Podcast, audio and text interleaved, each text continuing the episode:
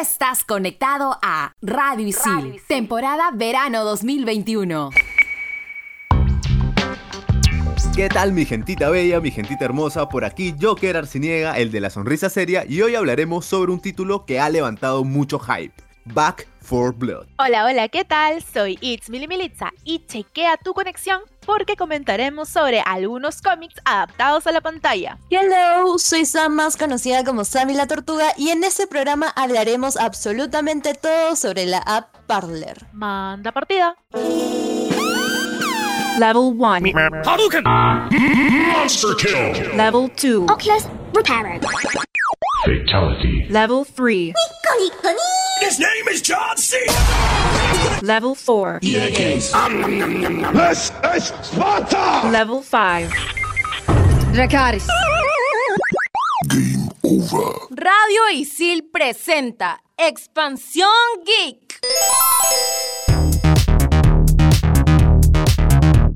Back for Blood fue una de las sorpresas que nos dejó The Game Awards 2020. De los creadores de la aclamada saga de Left 4 Dead, Turtle Rock presentó un emocionante juego de disparos cooperativo en primera persona, y este juego sigue la misma temática de sus predecesores espirituales. Estás en medio de una guerra contra los infectados. Estos humanos, huéspedes de un parásito letal, se han convertido en terroríficas criaturas dispuestas a devorar lo que queda de civilización. No sé a qué me hace acordar esto por ahí, pero con la humanidad a punto de extinguirse, tú, tu gente, tendrán que volar los sesos de los enemigos para recuperar el control del mundo. Mm, parece presagio. 2020-2021 dices. Y una de las novedades que trae Back for Blood es su sistema de cartas las cuales sirven para el desarrollo de habilidades en los jugadores, así como también la inteligencia artificial del juego utilizará dichas cartas para obstaculizar el proceso de los jugadores, creando de esta manera un reto de dificultad para los jugadores más experimentados. Eso que comentas a mí me parece buenazo porque creo que cada partida se vuelve personalizada y siempre es diferente. Y bueno, les cuento que a finales del 2020 la compañía ofreció la posibilidad de sumergirte en su alfa privado, antes de que termine el año, obviamente. Solo estaba disponible para los pocos afortunados en Steam que debían de seguir una serie de pasos para inscribirse. Al ser el alfa únicamente para PC, se presentaron los requisitos mínimos, donde pudimos notar que no cualquiera podría jugarlo, no como era el caso con Left 4 Dead. El juego nace de la concepción de crear una secuela a la franquicia Left 4 Dead,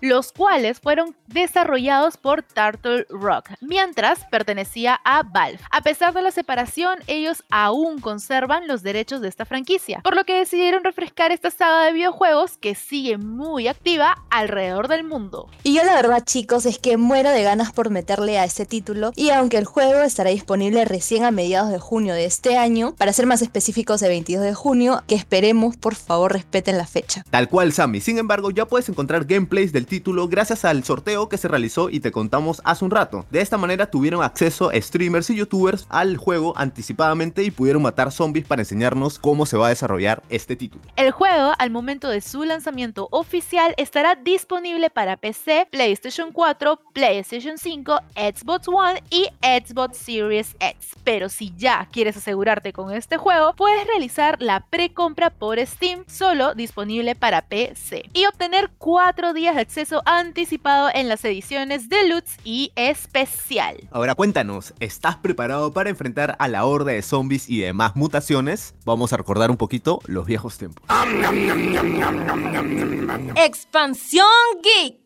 Yo solamente leí secuela de la franquicia Left 4 Dead y solo me queda recomendarte que tu PC tenga una buena tarjeta de video, porque recuerdo que mi compu sufrió al descargar el juego en esas épocas y ahora con el avance de la tecnología y los gráficos lo necesitarás sí o sí. Ya sabes, no fuercen sus equipos y recuerden evitar que se recalienten. Tal cual, Mili, esa es una muy buena recomendación. Pero para títulos como esto, yo recomiendo que sí o sí le metan con su gente, con su batería, porque este título de por sí se deja disfrutar, pero nada como armar el team ganador para poder pasar todas las etapas. Así es, además si vas a jugar Back for Blood en PlayStation o Xbox, yo te recomiendo conectar tu equipo de sonido para que la vivas, la vivas al máximo. Eso sí, sin molestar al vecino, por favor. Y con estas recomendaciones de pana pana, quédate en Expansión Geek temporada verano 2021 por Radisil, porque en el siguiente bloque hablaremos de algunos cómics que fueron llevados a la pantalla grande. Nuevos podcasts llegan a Radio Isil. Estreno los jueves.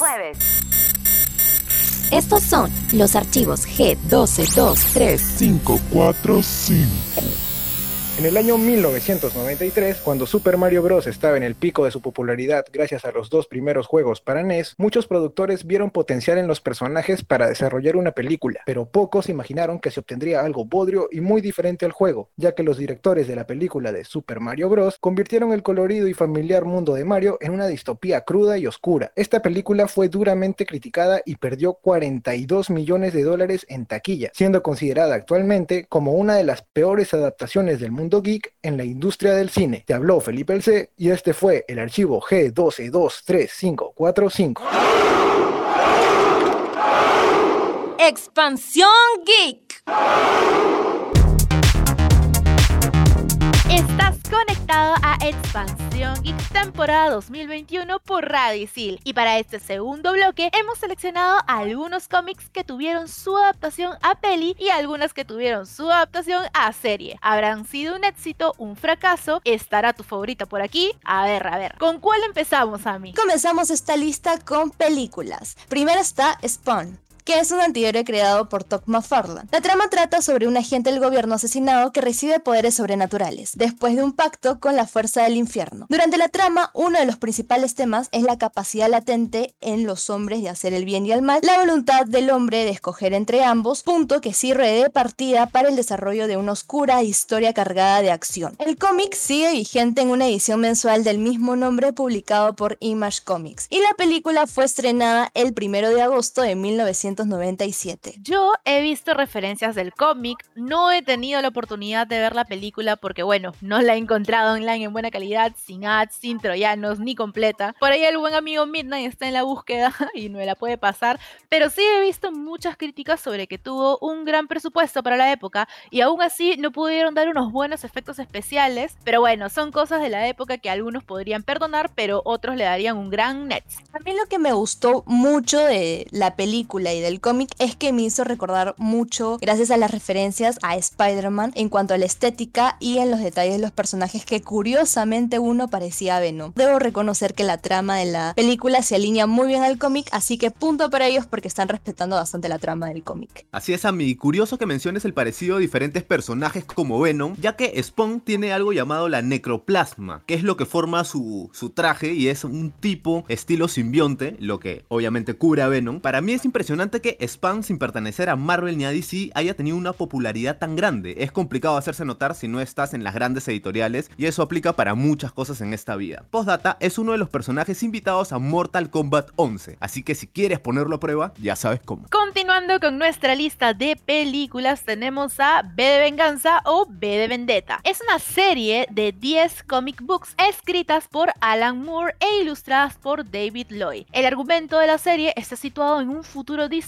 de finales de la década de los 90. La serie fue creada en los 80 ahí como datito. Y bueno, la historia está ambientada en Gran Bretaña tras una guerra nuclear parcial. En este futuro, un partido fascista ostenta el poder en el Reino Unido y por ahí aparece un misterioso revolucionario oculto tras una máscara de Guy Fawkes. Algunos millennials centennials lo ubicarán como la máscara de Anonymous. Empieza una elaborada y violenta campaña con el fin de derrocar al gobierno e incitar a la población a adoptar un modelo político-social diferente. Y bueno, su adaptación a la pantalla grande fue en el año 2005. Si no me falla el inglés, solo quiero decir la famosísima e icónica frase Remember, remember the 5th of November. Y debo admitir que cuando vi por primera vez la película me dio miedo porque era muy, muy, muy, muy pequeña. Era Sammy pequeñita viendo una película para grandes, evidentemente. Pero con el tiempo entendí que Vendetta es el mero, mero, mero, o como decía la Carlota, mi papi, mi churro, mi Mickey, mi rey. Porque en verdad, chicos, soy fan, soy fan de Vendetta. Sin duda surgieron varias críticas, tanto buenas como malas, sobre todo de los que decían que la película no era del todo fiel al cómic, y pues tienen razón, no fue adaptada al pie de la letra, pero eso no significa que se haya perdido la esencia. Para mí me parece súper original y refleja varios puntos importantes del cómic, además de tener a unos actorazos como Natalie Portman y Hugo Weaving, quienes te meten en una dramática y emocionante historia que se adapta más a los 2000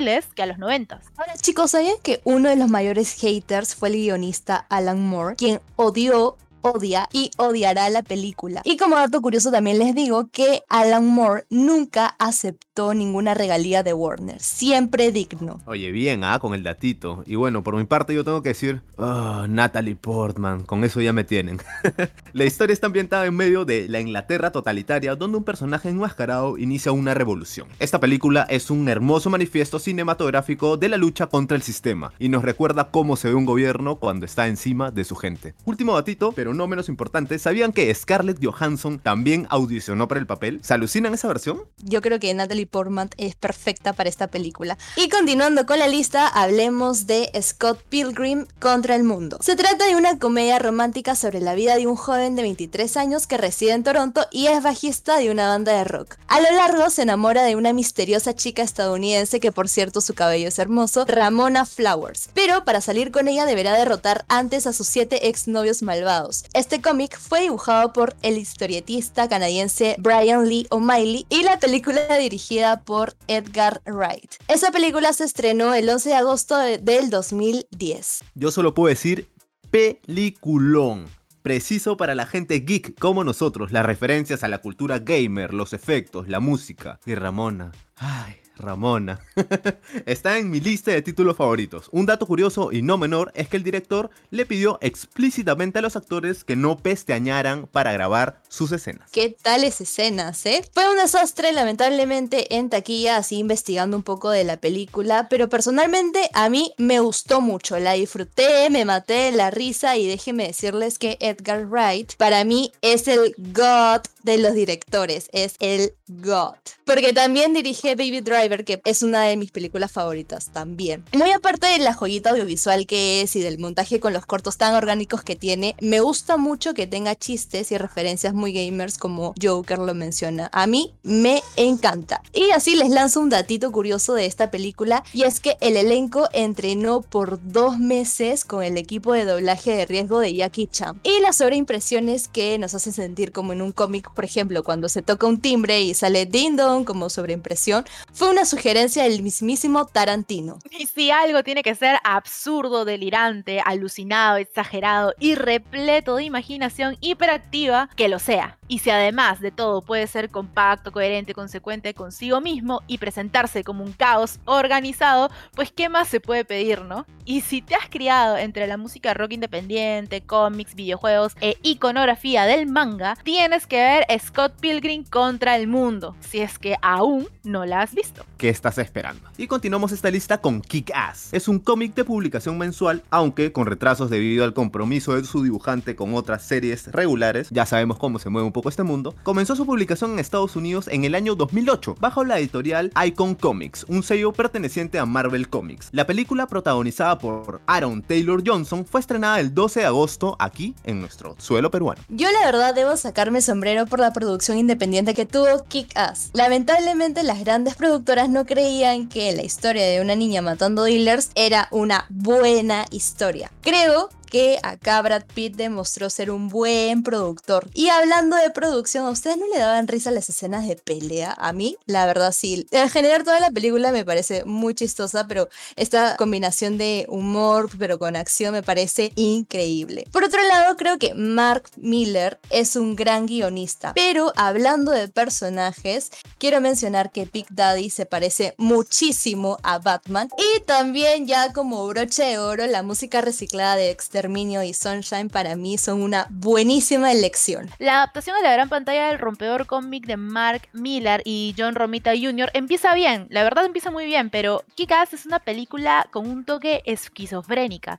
A ver si me explico. La segunda parte de la misma, sin ser un mal film en absoluto, traiciona completamente lo que se venía contando hasta ese momento, lo que crea una sensación de malestar, tanto a los fans del cómic original como a los espectadores que pensaban estar viendo otro tipo de película. Esto no tendría mayor importancia si una y otra parte no fueran irreconocibles, pero lamentablemente lo son, por lo que el resultado final como que te descuadra un poquito. Pues sí, Mili. Bueno, yo por mi parte ya tengo experiencia en esto de aferrarte al origen de las historias y luego decepcionarte con los resultados en la pantalla. Es por eso que he decidido intentar no tener tantas expectativas cuando veo esta contraparte, ya que me he dado golpes muy duros y a veces es mejor relajarte y simplemente disfrutar. Sin embargo, me quedo con la primera de todas maneras. Y al parecer no me equivoco porque según IMDb IMDB, la primera tiene un puntaje de 7.6, mientras que la segunda se queda en un humilde 6.5. Yo la verdad no puedo con toda esa negatividad de las personas que quieren al pie de la letra como se ve en el cómic. O sea, todo bien con ustedes, pero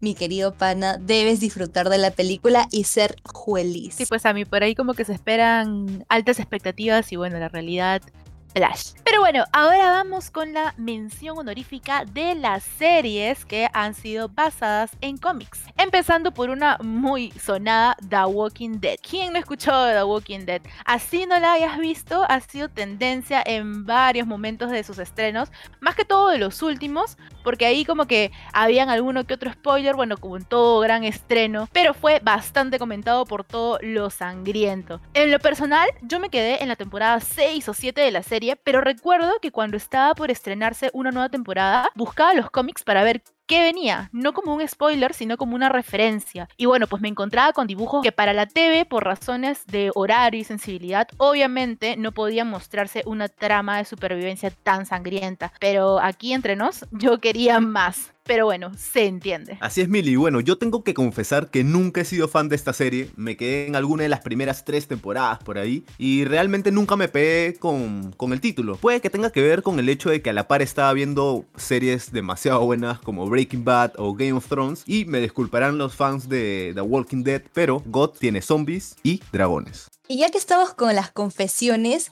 yo la verdad debo confesar que soy pésima para terminar series muy largas porque la curiosidad me mata y no aguanto, por eso veo resúmenes o comentarios de críticos con puros spoilers, yo bien suicida soy.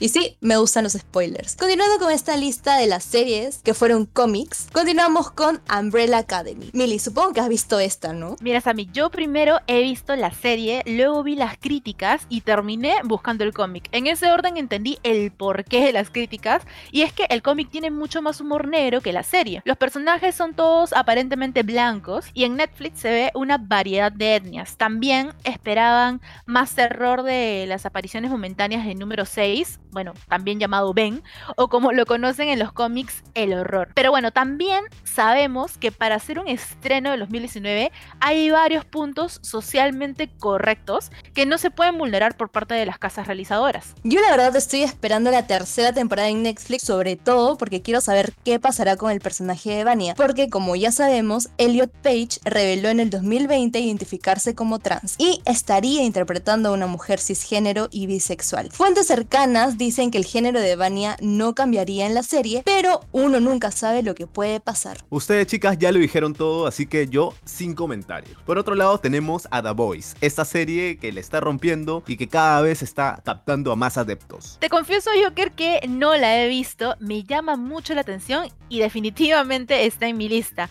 He visto referencias porque hace unos días confirmaron una nueva temporada en Amazon Prime Video, así que le daré su oportunidad. Milly, no sé qué esperas para verla, te la recomiendo verla ahora o puedes esperarte a la tercera temporada y meterle toda una maratón de la serie, porque personalmente creo que Amazon Prime Video es lo que es gracias a The Voice. Yo recién le he empezado a ver y wow, qué locura, harto humor negro, el tipo de contenido que va bien conmigo. Y bueno, con esto cerramos este bloque, estás en Expansión Geek temporada verano 2021, quédate porque venimos con mucho más. ¡Ah! Mientras tanto, en Silicon Valley... Más de 70 profesionales peruanos conquistan Silicon Valley. Muchos comenzaron estudiando el pregrado en carreras como ingeniería, ciencias, tecnología y matemáticas en el Perú. Ya luego llevaron una maestría o doctorado en Estados Unidos y con esa especialidad se quedaron trabajando por allá. Omar Azañedo, miembro del comité de TechSuyo, comentó en la última conferencia anual que convoca a peruanos involucrados en la industria de tecnología que los miembros más activos de dicha comunidad suman alrededor de 70, pero deben haber unos 100 más. Señaló también que 20 están trabajando en las de Facebook, WhatsApp e Instagram, 10 en Google, 4 en Netflix, 4 en Amazon, entre otros gigantes. Y otros 20 tienen sus propias startups dentro del área de la bahía. Un dato adicional es que otros compatriotas llegaron a Silicon Valley tras destacar en concursos de matemáticas y programación a nivel regional y mundial. Expansión Geek.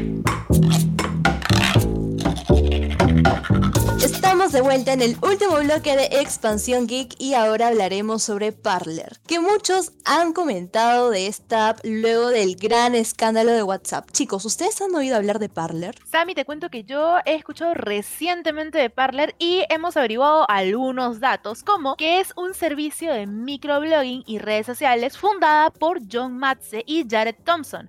Fue lanzada en agosto de 2018 y cuenta con una sede en Estados Unidos. Les cuento un poquito, su interfaz y funcionamiento son similares a los de Twitter, con mensajes y consignas cortas. En este caso tenemos hasta mil caracteres para escribir, lo cual no es nada despreciable, y con el rojo como color predominante. Los usuarios publican contenido y sus seguidores pueden verlo e interactuar con él. También hay hashtags y archivos multimedia. Todo lo que ya sabemos de las redes sociales. Y desde su lanzamiento sus creadores la han reivindicado como una red social de la libertad de expresión, posicionándose como una alternativa a otras más populares y con una política de moderación más estricta, comparada a la de Twitch y Facebook. Debido a esto, en Parler no se prohíben discursos de odio ni se combate la desinformación, pudiéndose publicar cualquier mensaje ya sea racista, homofóbico o una fake news. Actualmente, Parler se encuentra fuera de servicio, debido no solo a que su app fue eliminada de los servidores de Google y Apple, sino que también Amazon tomó la decisión de sacarla de sus servidores. Justificando su decisión,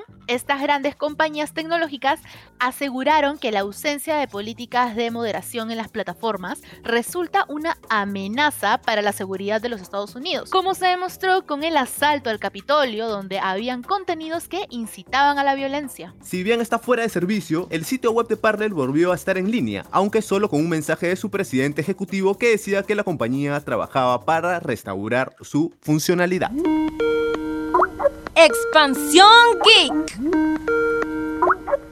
Y bueno chicos, para cerrar el bloque 3, te tenemos la recomendación de la semana que seguramente la has visto en varios posts como publicidad, porque Disney le ha metido hartas esperanzas. En este episodio te recomendamos WandaVision. ¿De qué trata? Esta vez el universo cinematográfico de Marvel arranca la fase 4 y su nueva saga con la serie WandaVision, donde exploraremos más a fondo los personajes de Visión y Wanda en una realidad muy distinta a la que conocemos. ¿Por qué tienes que verla? Porque es indispensable ya que es el comienzo de toda la nueva historia que Marvel Studios está preparando, por lo que estará conectada con otras películas en donde veremos las consecuencias que traerá todo este sitcom ficticio. Pero antes de verla hay que tener en claro que es una propuesta muy diferente a todo lo que hemos venido viendo en cines y si bien está ubicada después de lo ocurrido en Endgame, no sabremos lo que estará pasando inmediatamente. Tendremos que ir viendo cómo avanza la historia para entender la nueva realidad del UCM. Esto a través de distintas épocas, ya que el formato de la serie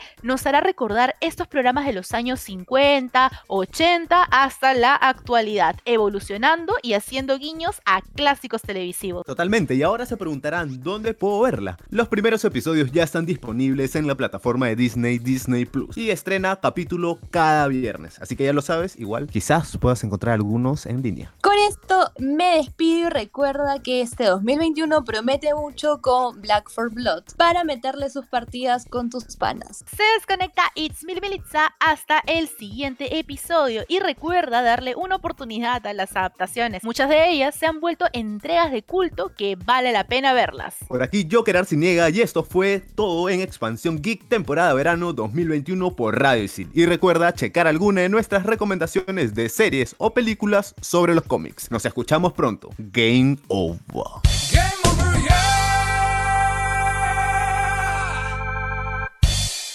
Tú estás conectado a Radio Isil, temporada verano 2021.